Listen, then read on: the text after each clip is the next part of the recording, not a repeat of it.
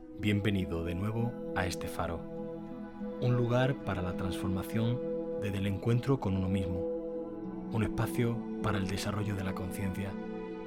Permíteme compartir mi tiempo contigo y acompañarte.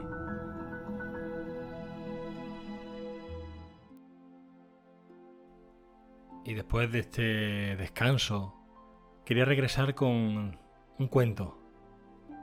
Se titula Por siempre aprendiz y pertenece a la obra El manantial de la mirada de mi amigo y mentor Grian.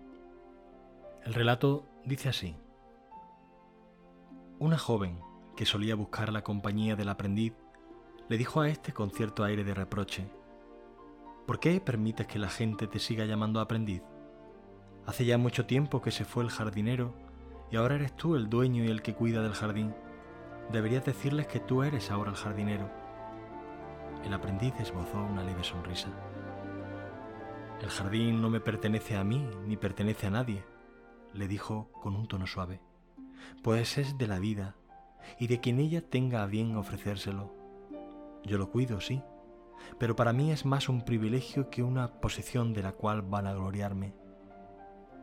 La muchacha no parecía sentirse satisfecha con la respuesta. Si al menos les dijeras que dejen de llamarte aprendiz, esa palabra en modo alguno me zahiere, respondió el joven sin perder la calma. Me honra como discípulo de alguien a quien admiro y me recuerda que por mucho que llegue a saber, nunca deberé darme por satisfecho mientras la vida me dé aliento. Mientras siga siendo un aprendiz, seguiré aprendiendo de los árboles y de las plantas, de las flores, de los ríos y los lagos, y también de las personas, sobre todo de los niños, añadió con la mente puesta en alguien muy concreto.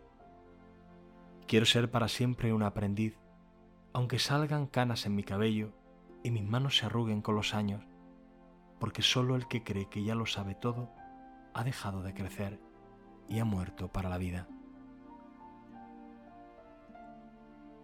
Y tras la lectura y la escucha de este relato, de este cuento, me gustaría preguntarte por cuál es la actitud desde la cual vive, si los hace con la certeza de saber mucho, porque atesora muchos años de vida, o lo hace de realmente de la humildad de quien espera descubrir algo nuevo. Muchas gracias por tu tiempo y hasta pronto.